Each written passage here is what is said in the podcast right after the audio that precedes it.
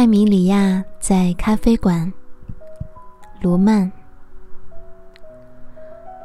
喝掉一壶红茶，信没写完，躺在包里。窗外的人沿河岸走，阴天，人们难以精确，更无法停止诉说。这是唯一的室内音乐。我坐在咖啡馆，读《伤心咖啡馆之歌》。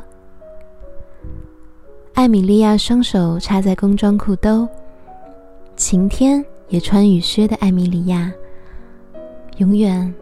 在等待着什么的艾米莉亚。咖啡店前身是父亲的杂货铺，有时他研磨按金色糖浆，有时他在高高柜台边记账。灰眼睛的艾米莉亚坐在台阶上等待，等来遥远的表亲，像一只掉队的小羊，出现在午夜公路中央。晚上好，艾米莉亚小姐。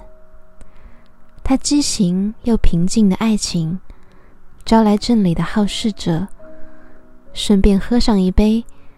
咖啡馆就这样办起来。雪花轻轻降落的夜晚，前夫拎着行李回来了。等待他的是七点钟的决斗，拳头重重的砸过来，小羊。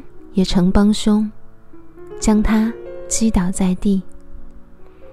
清新孤独的艾米莉亚，惹恼了所有亲近她的人，他们一个个离开了咖啡馆。后来，艾米莉亚把门窗钉上木板，这样就听不见公路上苦役队的声音，也不再看到年年扭曲的桃树。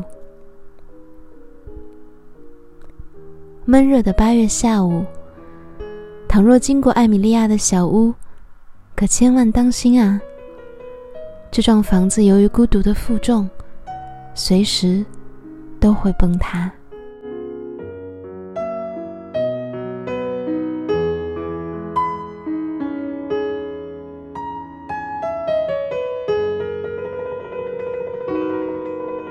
一八七七年四月。文森特先生的一次散步。罗曼从炉火旁起身，文森特先生封好给弟弟的信，戴上棕色旧呢帽出了门。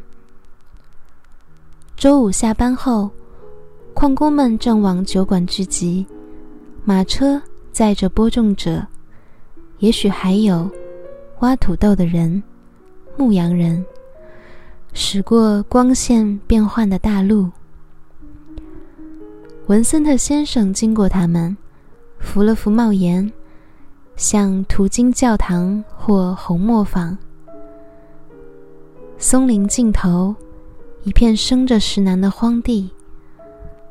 文森特先生上这儿来，只为看着黄昏的天空。如何调色不影，并催他回去，摊开一页崭新的安格尔画纸。